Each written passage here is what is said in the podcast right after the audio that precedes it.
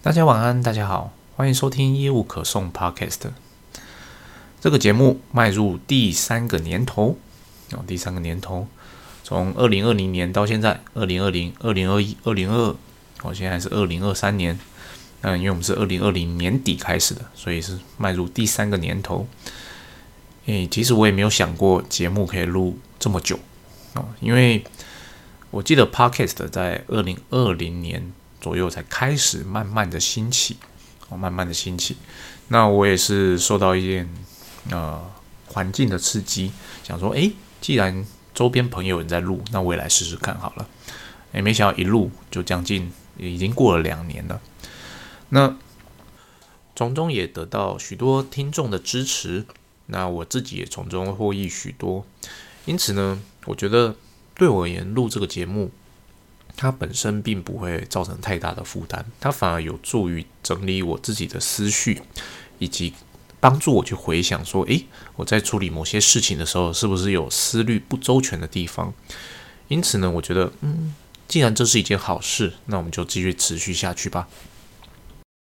那在这集节目开始之前呢，先啊，上一集有一个听众留言给我，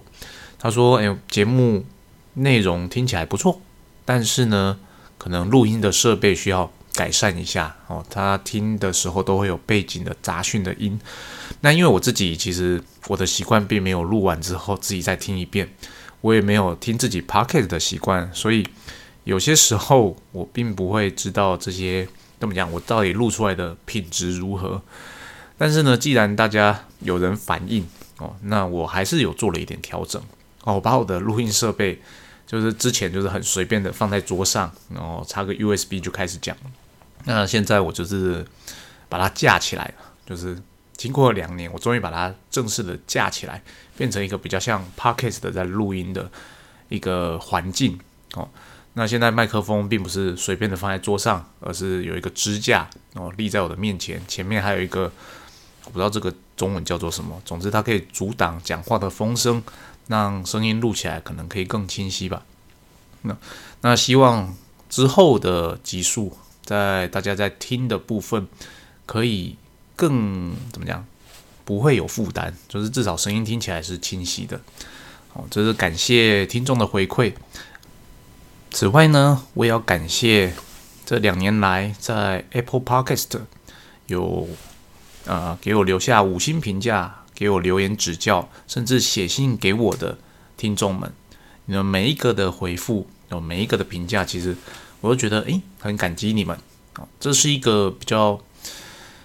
商业类、行销类别一个节目，那它并不是所谓的普罗大众随便听的一个节目。那这种冷门的节目还能够有固定的听众群，我就是觉得蛮好的，而且呃，可能我节目录的。比较怎么讲？比较有规律性啊。至少虽然说排名不是非常的前面，至少在行销类别，哦，可能在 top ten 附近哦，在这边游走。哎，我就觉得，哎，以一个素人来讲，我个人觉得对这样的成绩还算满意，还算满意。虽然说不是非常的好，但哎，我觉得也 OK 了啦。毕竟这只是自己做爽的，那也没有想说要做。一些可以怎么讲，并没有考虑到如何要去从中去获益，因为以 podcast 的这个节目的性质来说，其实对就我而言，我自己在听的 podcast 其实也比较多是我自己想听的系列，其实它也不一定跟我的工作有所相关。那我个人常听的都是比较财经型的，那也有一些知识型的，那有关营运管理类的，我大概就听这几类的。那其他的那种比较闲聊的那种，我其实不会听，因为那个东西就是，因为我觉得我在听 podcast 的时候，我是希望可以吸收到一点东西。我并不是说那种闲聊的会完全吸收不到东西，我只是觉得，呃，占比上可能就是我想要得，我从节目中会得到的东西，跟他节目长度。它可能长度一个小时，我从中午可能会觉得，诶，有五分钟的东西觉得不错，但是我其他的五十五分钟，我觉得，嗯，我在听什么东西，我在浪费我的时间，那我就会比较喜欢那种，呃，可能节目内容很丰富的，那至少啦，可能有假设节目时间一个小时，诶，我至少觉得其中有二三十分钟的内容是让我觉得诶有所收获的。我觉得这样的节目是我比较常去听的。那其实每一个人在听 Pocket 的时间有限啊，那我来来去去听的也就那几个节目，除非那些节目就是因为有些好的节目，我听一听发现，诶，它就不再更新了。哦，那这些节目没再更新了，我时间就空出来了嘛，我才有其他的时间去找新的节目来听，或者是说，诶，我可能最近真的通勤移动的时间比较多，那我需要更多的节目来塞满我这些空白的时间，这个时候我才会去找一些新的 podcast 来听。那因此呢，我相信我的听众大概也是一样的状况吧，啊，一样的状况，这是我个人的感受啦。总之呢，先谢谢大家的聆听，以及在这边祝大家二零二三年生意兴隆。在二零二三年可能景气不明朗的状况下，大家还是能够找出好的生意模式，跟我们的客户、跟我们的代理商维持良好的关系，维持稳定的交易模式。哦，那进入节目主题，其实今天要提醒大家的就是一件事情而已。大家有没有记得？有没有祝你手上的客人的名单，或者是你代理商经销商的名单，有没有祝他们新年快乐？啊，我今天花了蛮多的，不能讲今天，我从昨天晚上到今天，我花了蛮多的时间在做这件事情的。那为什么会花蛮多的时间呢？因为我是每一个代理商里面，可能我有认识的人，我是一个一个发。那我发的虽然说不是说非常克制化的讯息，但至少也是一个用心写过的讯息，它不是一个罐头简讯或者是一个罐头的图片，就这样，哎，发一个，嘿，Happy New Year，哦，没有了，至少会讲一点东西，感谢他这一年来对我们公司的贡献，那很高兴交到他这个朋友，也希望这个，呃，我们的关系不论在生意上，不论在私人上，我们都可以友谊长存。类似这样的内容，那为什么会花从昨天到今天呢？诶，一般来讲不是说诶，可能昨天的凌晨发一发就好吗？哦，不是这样的，因为我会根据代理商所所在的时区哦，去特别的去发，也就是说，呃，我会希望他是真的在过完新年的那一刻之后才收到简讯。那怎么说呢？比方说像纽纽州。诶，纽西兰、澳洲，它的时区比我们前面嘛，三到六个小时，所以呢，基本上你应该就是在昨天的晚上六点到九点，应该在说九点上下，你要祝他们新年快乐。那亚洲时区呢，像日本、东南亚，基本上就跟我们一样，可能就是昨天晚上的凌晨或者今天一大早，好祝他们新年快乐。那欧洲时区呢，比台湾慢大概四到八个小时不等。四到六个小时啦，那所以呢，它其实就会是我们今天的一大早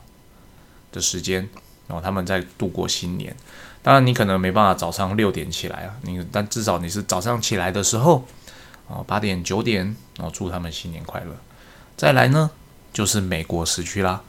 美东时区，那包含整个南美洲，它大概就是慢我们十二到十三个小时。那会是什么时候呢？就当然是我们今天中午的时候。再来就是美西的时区喽，十五个小时，所以会是我们大概下午三点左右。所以呢，这从昨天到今天我做的事情，虽然只是发新年快乐，就是 say hello，然后跟所有的朋友 say hello，但因为时区不同，所以我就要在不同的时间发给不同的代理商、不同的朋友们，而且每一个跟我的联络方式它不是一样的。有些人跟我保持联络方式是用 WhatsApp。有些人跟我保持联络方式是用 Line，有些人是用 Facebook，也有些人用的是 LinkedIn，不等，所以呢，就是不同的朋友，我还要回想一下，诶，我跟他平常在接洽，我到底是用什么样的社群媒体去跟他联系的？那我就要用那个跟他常用的那个，不要突然间说，诶，我平常跟他是用 Message 在联络，突然间跟他新年快乐是用 WhatsApp，只是因为我用 Copy Paste 比较快。没有，我会尽量避免这样的情况。那这样做有什么好处？这样做怎么做？基本上就是，嗯，因为我把他们当成朋友啊。你跟朋友打招呼的时候，虽然说很多很熟的朋友，我们就是丢一个所谓的新年快乐的图，然后对对方回一个那个贴图回来，那就是呃，因为大家很熟了嘛，平常讲干话也讲比较多，所以可能这样子就表达到我们心意，而且对台湾人来讲，诶，跨一个新年，它的重要性并不并不比农历年重要，所以新年来讲就是这样。哎，二零二三年快乐，类似像这样。但是对，呃，西方的人来讲，这是一个非常重大的节日。对他们来讲，就是从 Christmas，因为不能讲 Christmas，从 Thanksgiving 感恩节开始，一路到新年，其实这段时间都是他们非常重要，跟朋友聚在一起的时间。那新年来说，对他们来讲，其实就等同于我们台湾人过农历年一样的感觉。所以呢，当你怎么讲？站在朋友的身份跟他说新年快乐的时候，基本上他们都是很高兴的，因为对他来讲，他所有的朋友也会在这一天跟他说新年快乐。那你是他的朋友吧？那你在这一天对他说新年快乐，对他来说，其实那个意义就是说，诶 w e are friend，我们真的是一个朋友，而不是一个商业上往来的普通伙伴而已。我知道有些不能讲，我知道，就是我相信有一些公司。他会觉得，哎，有啊，我就是在呃十二月三十一号或一月二号的时候，我公司就有会发那种 Happy New Year 的 email 啊，到所有代理商的信箱啊，甚至我就做一个电子贺卡等等的。那我还需要做这样子的私人的去做呃联系嘛？其实你换个角度想就知道，就是当你在每年新年的时候，你也会收到呃很多供应商。或是你的客人发过来的那种罐头式的贺卡，Happy New Year，你会真的觉得说他是很有心的在跟你说新年快乐吗？你会因为他发了这个贺卡给你，觉得诶这间公司不一样吗？不会嘛。但是呢，如果你今天收到的是哦那间公司有一个人，你可能跟他比较熟，他特别写了一封信给你，就说感谢你这一年来的支持啊，那希望我们明年可以更快的。不能讲更快了，有更好的合作啊，共同成长啊，我相信那个感受是不一样的。所以呢，你要用你不习惯像我一样，就是用私社交媒体去联系这些代理商也没关系，用 email 也可以。但是呢，email 呢不要懒惰用罐头的，你应该是每去克制化每一封你要跟每一个代理商讲的事情，因为每个代理商跟你的关系其实不一样的。每个代理商在卖你的产品，其实卖东西也不一样。在这种情况下，你用一个很制式的，呃，新年快乐的贺卡出去，对他来讲，其实这就是一封乐色信哦，这是一封乐色信，他可能连开都不会开。对，但是你现在用的是像我一样，就是呃私人的联络方式去跟他们做联系。其实再怎么说啦，就算他觉得诶，可能跟你的关系没有真的非常好。到可以称为朋友，但至少来讲，这种私人的 contact，他们还是会比较愿意去做回复的。那当他有这个 feeling 之后，其实就算你们现在还不是一个非常 close 的朋友，总有一天你们在呃彼此的关系上，就会除了生意上，还建立了一些私人的关系。就像我，我不一定，不讲我不一定，就是我发的那些。呃，对象其实不只只有代理商哦，就是有一些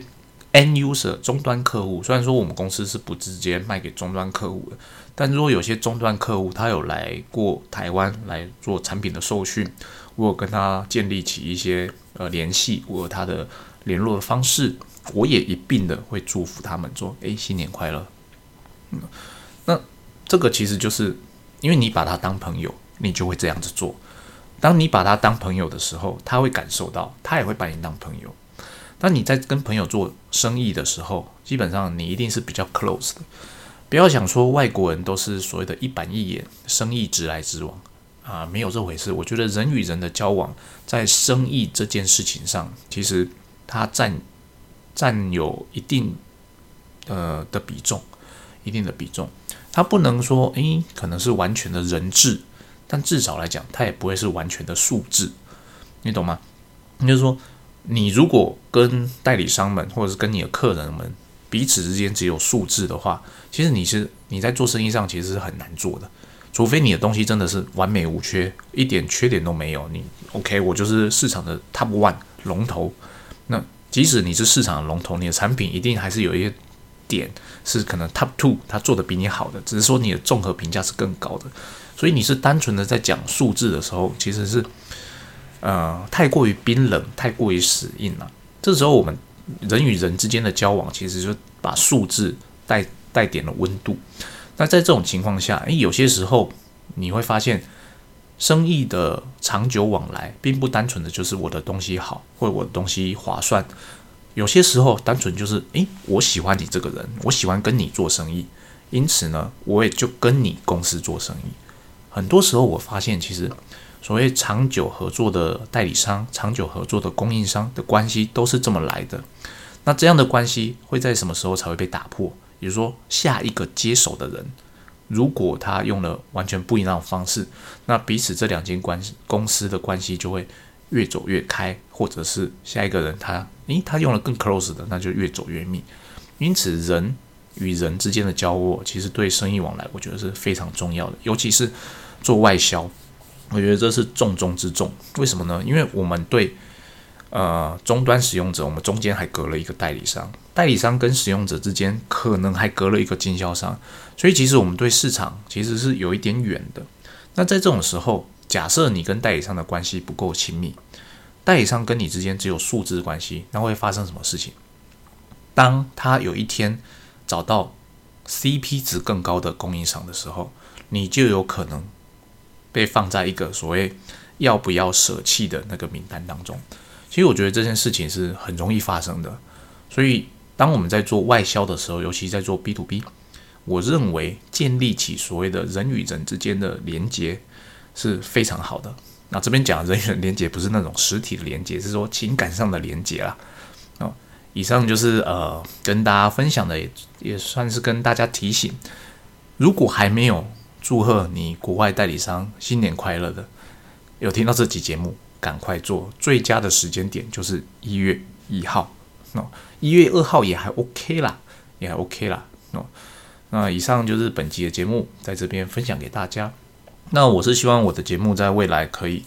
更更多元性一点。那我会思考，因为一直来讲商业上的东西，或者是讲 B to B 的东西，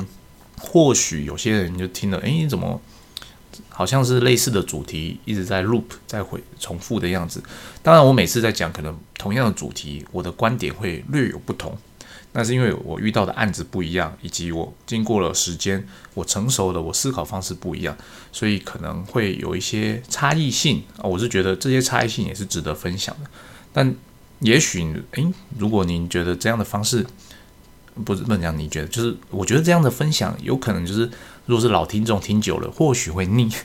啊，所以呢，我在想有什么方法可以让节目更多元性？那还在思考中，希望我可以找到一个方法啊。如果大家有想到什么样的好主意的话，也欢迎给我一点 idea。那如果大家愿意的话，帮我在 Apple Podcast 五星留言一下，那我也想看一下排名冲上去的感觉是什么。那在此预祝大家新年快乐！二零二三年，大家都有个健康快乐的一年。这期节目就到这边，谢谢大家收听，拜拜，晚安。